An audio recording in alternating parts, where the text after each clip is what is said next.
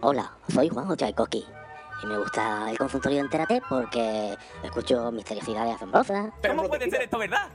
No, pues, ¿verdad? vídeos de internet. Papá, papá, quiero ver Blancanieves y los siete enanitos. Claro, y le sale los siete enanitos dándole a Blancanieves. Eso está muy feo, ¿no?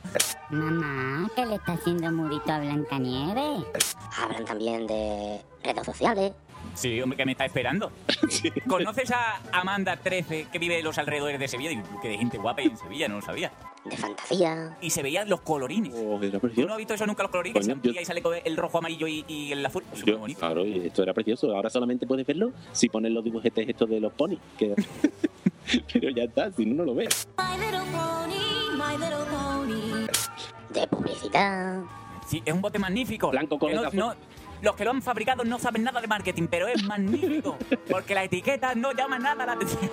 También hablan de cómo comprar cosas online. Esto me ha costado, agárrate de los piños, 10,54 euros. Con 54, no con 53 ni con 52, sino 10,54 euros.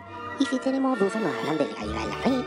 Pero Screener, en realidad tú ah, te has comprado la película, ¿eh? Sí, Y, tú- y tú la has grabado con tu cámara de vídeo en tu casa. Eh, Ujú. a, eso me refiero, a eso me refiero por Screener. claro. Porque todo el mundo graba con su cámara de vídeo sobre la tele, que es mucho más cómodo.